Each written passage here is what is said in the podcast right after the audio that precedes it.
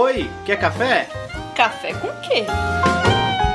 Café com Dungeon!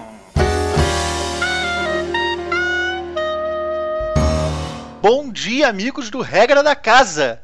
Aqui quem tá falando é o Carlos e nós estamos aqui para mais um Café com Dungeon de história sobre a Idade Média com o historiador Lucas Anete do Jogarta. Como eu havia dito no episódio passado, a gente cortou o episódio em dois para que ficasse num tamanho legal para vocês ouvirem, dentro dos limites do Café com Dungeon. E agora é a continuação do que vocês ouviram no Café com Dungeon passado. Então, fiquem aí com mais esse episódio. Obrigado, galera.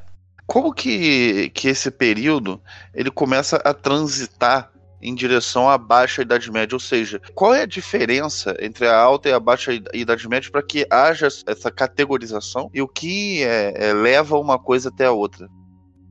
Primeiramente, ela é mais, crono, ela é mais cronológica mesmo, tá? Ela, é, ela serve para distinguir dois ambientes em que há uma mudança, principalmente política, mas também teórica, né, sobre a percepção da sociedade. Primeira dessas é uma que a gente já tocou, que é a situação do burguês. Né? O burguês não, ele, ele não se encaixa, propriamente dito, na sociedade trifuncional, né? Nas três classes pois afinal ele não produz nada, ele não defende ninguém e ele não reza. O, existem outros grupos que estão surgindo e não se encaixando nas categorias, nem ficando de fora da trifuncionalidade. É o caso, por exemplo, do mercenário. Né? O mercenário ele é um guerreiro, mas ele não defende a sociedade de graça e ele também não tem vínculo direto com os produtores. O que acontece é que ele vai acabar trabalhando da mesma maneira que um Bellator, só que a relação de serviço dele é monetarizada, né? Ele trabalha por dinheiro, não por, por espécie. Né? Então, quando esses casos vão aparecendo cada vez mais, a gente está tendo uma transformação na mentalidade dessas pessoas, inclusive, que vão acabar tolerando desses grupos, porque eles existem, né? Não é uma questão de você sair e matar todo mundo, né? Não se resolve as coisas de maneira violenta tá, na história enquanto você tiver espaço para negociação. Tem que pensar que boa parte dos conflitos eles só ocorrem porque acabou-se as possibilidades de negociação, principalmente agora na Idade Média. Então, o que acontece é que esse ímpeto de violência que a gente comentou agora há pouco, ele, ele recebe uma outra maneira de ser escoado, que é a cruzada. E a cruzada é um fenômeno que vai continuar existindo também na, na, na Baixa Idade Média. Tem que pensar que a Alta Idade Média é antes né, e a Baixa Idade Média é depois. A Baixa Idade Média já é no, no final desses períodos, que é quando as coisas estão realmente mudando e em mudança plena. Né? Tem que pensar que todas essas instituições, essas práticas, elas estão em negociação e transformação constante. Então o que acontece é que surge a ideia da cruzada. A cruzada já é um fenômeno do, há bastante tempo, né? ela, ela, já a reconquista em si é um, é um processo de cruzada, onde nós temos cristãos do norte da Península Ibérica em conflito com os muçulmanos, principalmente de origem berbere, que haviam conquistado a península com o final do reino visigodo de Toledo na Batalha do Guadalete no século VIII. Então, do século VIII até o século XI, os muçulmanos estão em plena expansão no Mediterrâneo. Depois do século XI, eles começam um processo gradual, principalmente de desagregação política. Os califados começam a se dividir em diversos sultanatos e emirados, e eventualmente a sua prerrogativa teórica como autoridade plena dentro dos ambientes de religião islâmica vai se esvaindo, desaparecendo. Tem que ter, em mente que ao mesmo tempo que a gente tem toda essa sociedade na Europa, que a gente está vem discutindo aqui já há bastante tempo, no norte da África, é, no Oriente Médio e mesmo no, nas regiões mais distantes desse Oriente Médio, nós temos essa religião criando sistemas paralelos, porém distintos, né? sem um referencial do Império Romano, que são o, o, os muçulmanos. Eles têm essa perspectiva a princípio que a gente chama de Uma, né? Por isso que a gente vai ter lá os califas omíadas, né? No original, né? No árabe, o Mayadi. Então o que acontece é que a Uma é a comunidade dos muçulmanos. Ela é um princípio que perde força a partir do século XVI. Mas, de certa maneira, é é, ela continua existindo de maneira sólida e partilhando os princípios do que teria, do que havia sido professado por Maomé, né, pelo seu último profeta. Então o que acontece é que a expansão muçulmana é muito rápida. A partir da Égira, né, no, em meados do século VII, eles se espalham de maneira muito rápida sobre os territórios que eram a antiga Pérsia, né, o Império Sassânida persa, masdeísta, né, ou seja, os caras tinham uma religião diferente, distinta dos muçulmanos ele está em um momento tremendamente fragilizado e ele é conquistado de maneira muito rápida pelos árabes muçulmanos. Assim como boa parte do Oriente Médio, eles entram em conflito com o Império Romano do Oriente, né, com os bizantinos, um conflito que se arrasta por bastante tempo, e por todo o norte da África, os territórios que eram desse Império Bizantino, no Egito, é, na Líbia e eventualmente até o Marrocos, né? até o Marrocos, até a Mauritânia e o, as terras do Saara Ocidental. Eventualmente eles também entram na Península Ibérica com esse conflito armado com os visigodos e até inclusive invadem a França, isso no, ainda no, no século VIII, antes, logo antes de Carlos Magno. A gente tem episódios narrados de batalhas importantes entre cristãos e, e muçulmanos aí já nesse final da da grande expansão islâmica antes do processo de cruzada. Então ele já existe, eles já se conhecem, né? Porque eles ambos partilham esse mundo mediterrâneo, né? Os reinos da França, as repúblicas italianas e eventualmente os reinos da Península Ibérica. E o que acontece é que no século XI a gente tem esse princípio de lançamento da, das cruzadas. O Papa Urbano II pega, faz monta um concílio, né? E acaba anunciando a reconquista, é, é, essa, esse princípio de reconquistar os, os, territórios que eram cristãos, né? lembrando que os romanos eram cristãos, no, no, que hoje que a gente chama de Levante, né? no Oriente Médio, reconquistar Jerusalém, que é a cidade que sempre foi sagrada para os cristãos e que também é sagrada para os muçulmanos, né? porque Maomé reconhece em Jesus um profeta do mesmo Deus, né? tem isso, eles têm muita aproximação teológica entre, um, entre uns e outros, só que eles acabam quebrando o pau mesmo. E isso é parte do processo de escoar toda aquela violência, todos aqueles nobres, né, todos aqueles cavaleiros que eventualmente entravam em conflito entre si para um outro ambiente. Então eles são todos exportados dessa maneira, né, para o Oriente Médio e para a Península Ibérica, onde eles estão entrando em conflito armado direto com os muçulmanos. Sim, com um povo diferente, com uma outra religião, onde teoricamente eles têm carta branca para fazer o que quiserem, né? Exatamente. Existem outros motivos também, tá? A expansão do, da burguesia procurando novos, novos mercados, tá? existem outros argumentos. Mas a princípio, né, ele é um argumento religioso em dar combate ao pagão. Existe um preconceito na cabeça, a princípio, dos cristãos que identifica no, nos muçulmanos pagãos. Né? Pagão, a gente está falando aqui de politeísta. O que não era verdade, mas pela, por diferenças de linguagem, é, cultura e por aí vai, né, por muito tempo né, os cristãos acreditavam que eles combatiam pagãos. Então, na verdade, primeiro, as primeiras é, expressões de cruzadas são de reconquista dos espaços sagrados e também da conversão dos pagãos.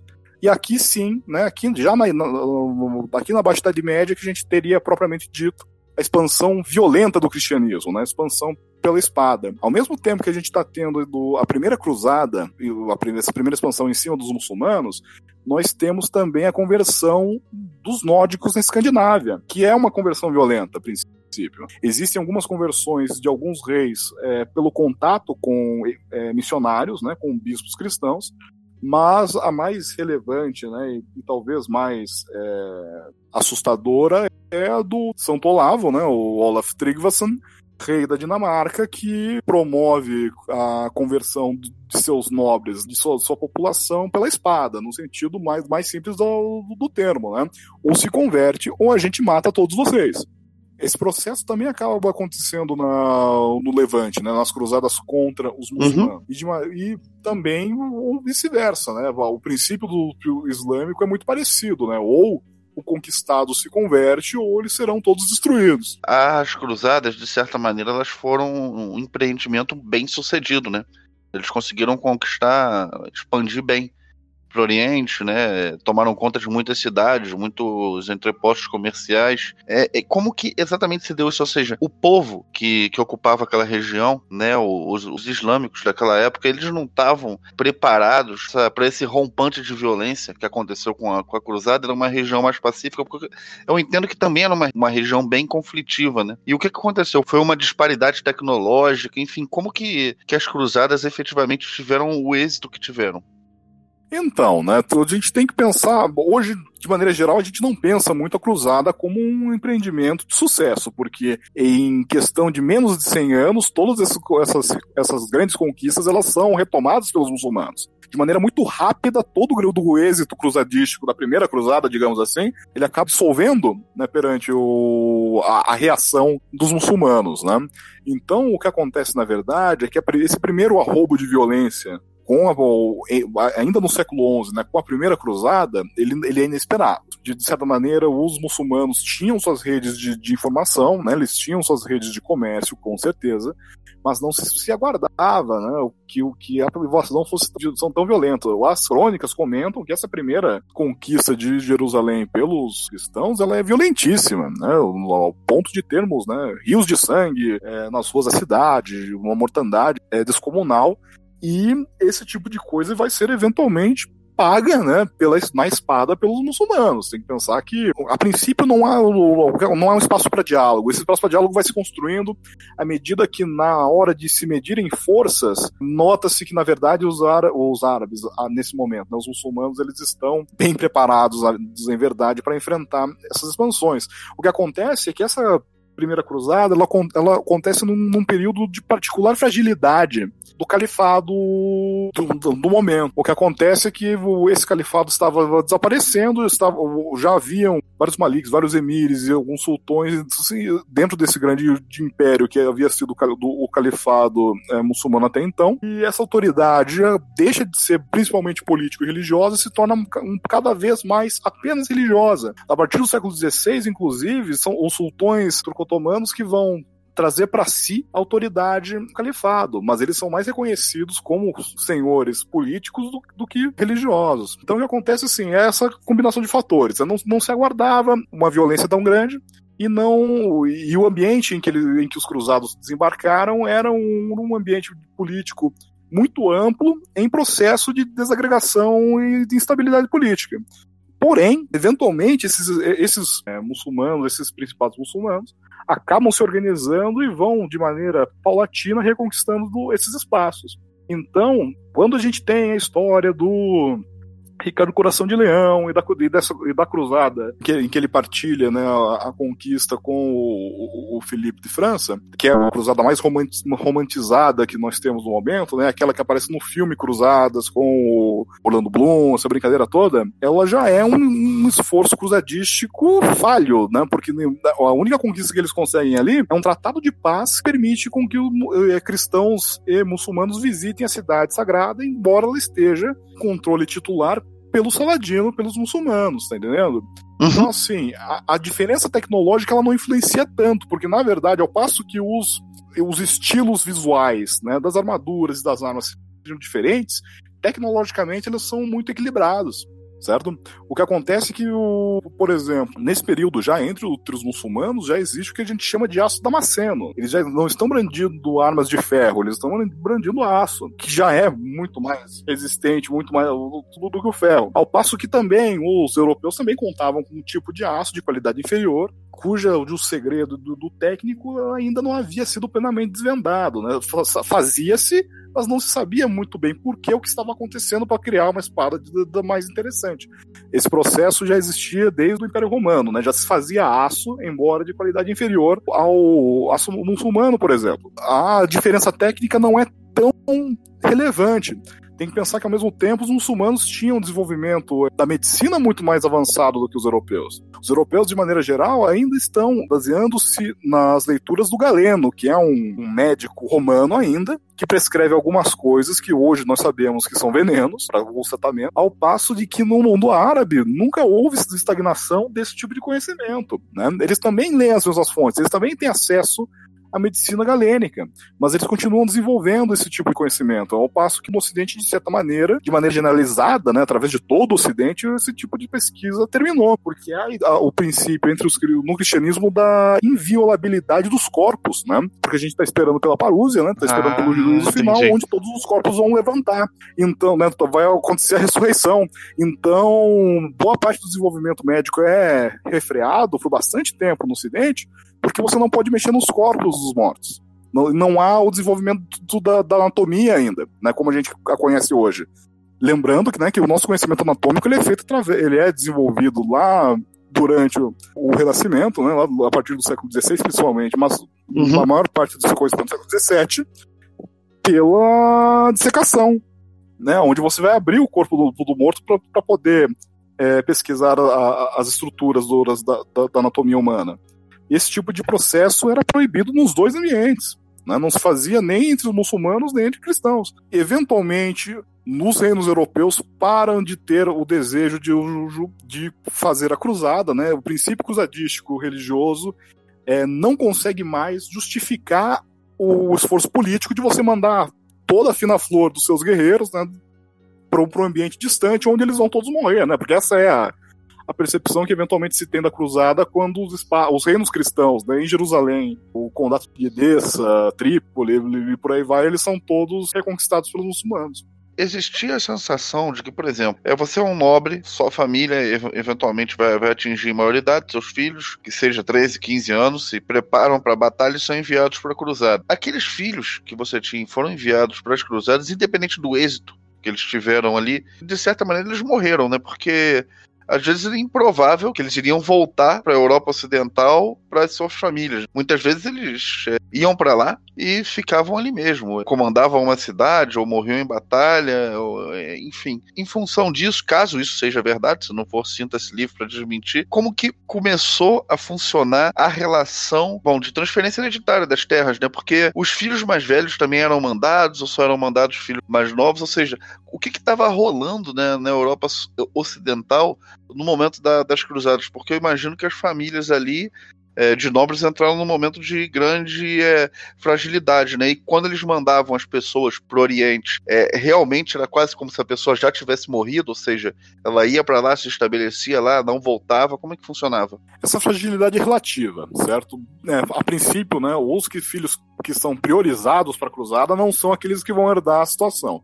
Muito embora muitos deles fizessem esse tipo de viagem também mas ela também existe durante o processo de cruzada, existe a dinâmica da peregrinação, de você ir até o lugar sagrado. Os favoritos são é, Santiago de Compostela e Jerusalém, mas existem outros, existem muitos santuários que, que a nobreza é, acaba preferindo. E chegando à cruzada, fazendo, participando do processo de combate, eventualmente, se esse nobre, né, se esse cavaleiro não consegue vincular-se ao rei de Jerusalém, né, para receber um, um feudo né, do, nessa terra nova, ou conquistar a sua própria, seu próprio território, eventualmente ele volta. Se ele sobreviveu, né, se ele não conseguiu se assentar, ele, ele retorna à Europa. E retornando à Europa, né, o, o cruzado, né, que participou da peregrinação, que lutou contra o infiel, esse cara ele volta com, com uma moral bacana de volta para sua terra natal. Ele volta respeitado. O, ele não só ele participou da cruzada, como ele sobreviveu, né? E ele cumpriu com seus, com seus deveres na, na luta contra o muçulmano. Então, primeiramente, o cruzado ele está com, com, a passagem dele para o céu garantida. Dentro do, do, dos princípios de salvação, ele fez um, o papel do cruzado é tão relevante quanto do clérigo, né? Porque através do combate ao, ao muçulmano ele vai garantir a sua transcendência, né? O seu, o seu lugar no céu, a indulgência dos seus pecados, entre outras coisas.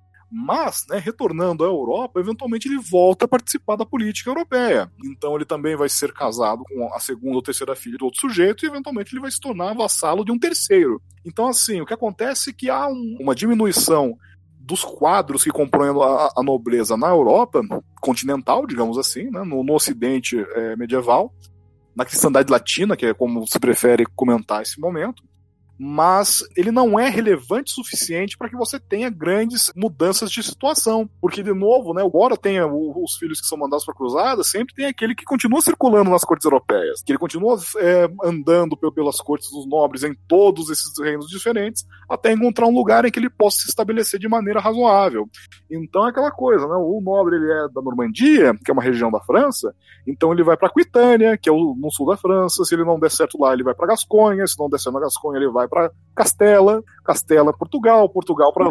Não, não existiu uma desonra por não ir para a Não é propriamente uma desonra, mas, mas ele não compete algumas preferências com o cruzado que retorna da, do combate, né? O, o, cruzado que ele retorna da, da cruzada, eventualmente, ele é visto de maneira positiva, tal como um herói. Ele foi e voltou, ele, ele cumpriu o sacrifício demandado dele pelo contexto, então, para algumas coisas, ele vai ser preferido. É claro que também, né? Como a gente tem um caso muito famoso que é o do o narrado pelo Sir Walter Scott, que é o do Ricardo Coração de Leão e do seu irmão mais novo, João Sem Terra. O príncipe João é, se declara rei enquanto o Ricardo está em cruzada. Quando o Ricardo retorna, ele é aprisionado né, por um rival político, Leopoldo da Áustria, e lá ele fica esperando que, que se pague um, um resgate imenso, né, um resgate de um rei, ao passo de que, enquanto isso, seu irmão não, não tem interesse em trazê-lo de volta porque ele quer ser reinar sozinho na Inglaterra. Faz né? todo Então sentido. acontece esse tipo de situação em que quem ficou acaba, acaba utilizando-se né, da, da, sua condição como regente, né, como, quem, como realmente quem está em contato direto com os nobres e, e feudatários que ficaram, né, seus vassalos indiretos, enquanto o seu o nobre titular de fato está ocupado no, no empreendimento da cruzada. É claro que isso é altamente condenável, mas acontece, né? Não é sempre que a moralidade cristã vai impedir os planos políticos do, do, nobre. Acontece muito, inclusive.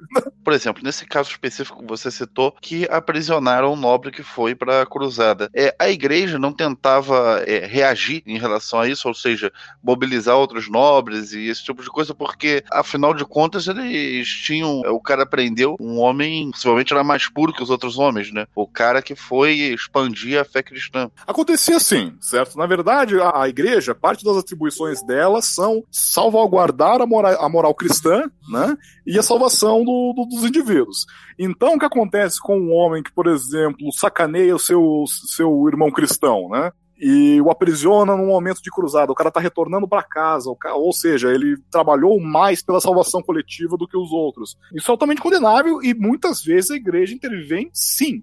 Só que ao mesmo passo que, que a igreja pode intervir pela retitude do, dos costumes, pelo, pela moralidade cristã propriamente dita, ela também compete com as lideranças dessas régias. E muitas vezes se alia a elas. Então o que acontece em alguns casos, por exemplo, é que a autoridade papal ela vai trazer para si sempre todos os critérios de administração, de, de arbitrariedade perante o direito canônico, que é o direito teológico, diferente do direito comum que o do, do, e do direito dos reis né, o direito do, do, das práticas e costumes. Então, o que acontece é que muitas vezes eles vão sim né, interferir para tentar salvaguardar a moralidade, como por exemplo no caso de casamento consanguíneo. Essa é uma situação que eles aparecem mais, né, para evitar o pecado do incesto, que já é reconhecido como pecado desde tempos da República Romana, né?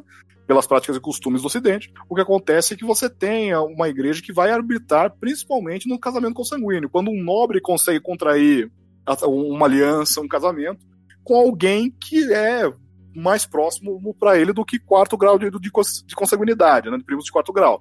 Mais próximo do que isso é considerado incesto e pecaminoso, assim, vai para o inferno mesmo. Em alguns casos, ele é tolerado, inclusive. Por quê? Porque há muita negociação. Então depende muito de, de quem é o Papa no momento. Alguns deles são mais, são mais políticos do que propriamente religiosos. Então depende muito dos poderes de negociação. Por muito tempo, na Idade Média, o papado ele contou com o que a gente chamava de plenitudo potestatis, que é um princípio de plenitude do poder, aonde o papado, teoricamente, tinha em suas mãos os dois gládios, né, a teoria das duas espadas do Gelásio II. Os dois gládios significam, um deles é autoridade, né, autoritas, que é o poder, é a autoridade religiosa, a autoridade moral, porque esse cargo, afinal, o Papa é representante de Deus na Terra. E existe um segundo gládio, que é podestas, né, o poder. A potestas é o poder coercitivo detido pelos nobres, que são, afinal, guerreiros. Então, o que acontece é que por muito tempo eles dizem que, na verdade, a igreja detém as duas espadas e outorga a nobreza a podestatis, né, o poder coercitivo. Ele é garantido pela igreja. É claro que essa teoria ela tem muitos inimigos, né? ela, ela recebe muito, muitos enfrentamentos, principalmente vindo da figura do imperador, né? o imperador do Sacro Império Romano Germânico, não o imperador bizantino. O imperador bizantino tem outros problemas e ele está muito distante dessa realidade para interferir diretamente. Então o que acontece é que esse herdeiro de Carlos Magno, né, o imperador do Sacro Império Romano Germânico, muitas vezes é oriundo dos principados germânicos, ele acaba entrando em, em conflito direto com o papado. O papado, de, de tal maneira, tenta levar essa, esse princípio ao, ao êxito a ponto deles entrarem em conflito armado. Né, e nós temos guerras de verdade né, entre os partidários do papado e os partidários do, do imperador. Né, que é o que a gente chama principalmente das, da querela das investiduras, né, que é um problema que, que diz quem qual dessas duas autoridades tem o direito de ordenar bispos? Porque o imperador também é vigário de Deus na Terra, isso desde o Carlos Magno. E antes dele, no, Império Romano, ele também regia por representação de Deus Tá entendendo? Uhum. Então são Sim. duas autoridades, uma mais política e outra mais religiosa, que elas, com- elas competem pelos mesmos espaços. Do- em contexto das cruzadas, por exemplo, a gente já está tendo tal exaustão desse princípio de da plenitude potestatis que nós temos um papa que ele é esbofeteado, né? Ele é surrado em público e eventualmente assassinado por ordem do rei da França. Por quê? Porque essa sacra- não se respeita, né? o cara não se importa muito com a ideia de sacralidade do corpo, e ele vai lá e, e executa o, o- o cara, né? Que é o que acontece entre Felipe IV o Belo e o Bonifácio VIII, né? O Papa Uhum. Bonifácio VIII, Felipe o Belo de França. Então, assim, nós temos casos bem relevantes que acontecem já num contexto em que as autoridades régias estão, tão, estão se tornando tão centralizadas, né? Uhum. uma- por, por um, processo de, de acumulação de suzeranias e vassalagens, principalmente, mas Aham. também conquistas militares, ao passo que o rei começa a se tor- que antigamente era só um nobre como qualquer outro, ele começa a adquirir em si não apenas os princípios políticos, teóricos e religiosos, né, do, do papel é, religioso do, do, do rei como também árbitro da vontade divina, né, as Aham. últimas cortes de apelação da Idade Média são todos para os reis, por exemplo, né, para quem comete um delito relativamente sério que vai, pre- vai precisar desse tipo de arbitrariedade. Mas, embora te- por muito tempo tente se respeitar os- as esferas diferentes do, do poder dessas duas figuras, acontece muito também de que eles avacalham e entram no espaço uns dos outros. Então, por Sim. mais que o papado tenha muitas vezes interesse em arbitrar esse tipo de questão, muitas vezes ele não tem influência moral ou política direta o suficiente para fazer qualquer coisa. É o que aconteceu no caso da, da Guerra dos 100 Anos com a Joana d'Arc. Joana d'Arc havia, recebeu um indulto para ser julgada pelo Papa, mas antes que isso acontecesse, o processo foi burlado por vontade do rei da, da Inglaterra e eventualmente ela acabou queimada. Por mais que houvesse desejo do Papa em arbitrar essa, essa questão. Mu- Muito provavelmente, inclusive, para poupá-la. Sim. Ou anteriormente também, né? No, como você citou o próprio Felipe o Belo, quando existiu o momento do, do cativeiro de Avignon, né? Onde Sim, ele não, colocou o- os papas lá para poder cobrar tributo para os católicos. Sim, isso é parte de um processo que acontece através de todo o Ocidente medieval. O, o cativeiro de Avignon, também né, chamado de cisma do Ocidente, ele, do- do- ele é um processo longo em que as, as pressões dos reis, né, com seus poderes cada vez mais centralizados e consolidados, acabam avacalhando do- desde a da recolha de impostos, né, dos impostos devidos à igreja, né, que é uma, uma instituição estalizada nesse, nesse momento, até o, Sim. esse tipo de situação. A gente costuma fa- falar de exílio de Avignon, ou cativeiro de Avignon, mas ele é também, né, de novo, ele é negociado. Os papas que estão em Avignon estão, muitas vezes, em termos bons com os reis de França. Uhum. né? Sim. Acontece, eventualmente o próprio cisma do Ocidente vai ser uma- um dos grandes eventos em que vai é, haver uma exaustão muito grande da autoridade de, de papal, porque, a princípio, ela é única. De repente, nós temos dois, eventualmente até três papas. Então, quem que manda? Quem que é que realmente tem contato direto com Deus? Quem que realmente representa Deus na Terra? Então, o que acontece é que quando o cisma é solucionado, já é tarde demais. Tem que lembrar que ele dura cerca de 80 anos, né? Bastante tempo em que, em que as disputas entre os diversos, entre os diversos cardeais que estão chamando para si ao mesmo tempo a autoridade pontifícia acontece. Bom, Luca, hoje a gente já, já gravou aqui Café com Dungeon gigante. A gente tá com quase uma hora de programa, então até acredito que a gente vai precisar fazer quatro programas e não três, que a gente ainda tá aí na, Olha, nesse tema das cruzadas, né? Pra mim é Concluindo se pra você for bom, tamo tranquilo. Pra mim tá ótimo também. Porque aí, cara, no próximo programa a gente já segue aí com um tema que você já tá começando a desencadear aí alguns comentários, que foi a Guerra dos 100 Anos, né? Inclusive esse tema é cenário do meu jogo de RPG preferido, né? Lamentations of uh, the Flame Princess. Tem uma aventura chamada Better Than Any Man, que eu gosto muito, que é, se passa nessa época. Pô, que bacana, cara. V- Vamos discutir um pouquinho disso. Que realmente a ideia de Guerra dos 100 Anos ela já está entrando no final dessa Baixa Idade Média.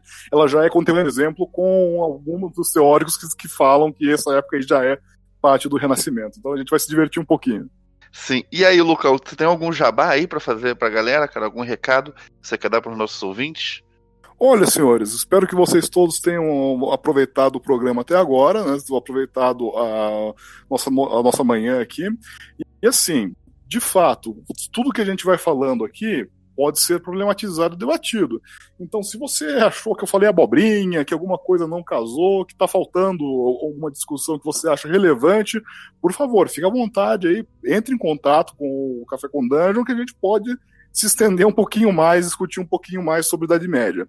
Tem que lembrar que esse período educativa muito os ouvintes, principalmente quando a gente fala em matéria de RPG, porque mesmo que a gente não trabalhe principalmente com, com a mero RPG histórico, né, a gente ainda, os maiores e mais conhecidos sistemas de RPG do momento continuam é, a nutrir-se muito do que a gente chama de Idade Média, né? mesmo que seja uma medievalidade mais fantástica do que histórica. Então, por favor, né?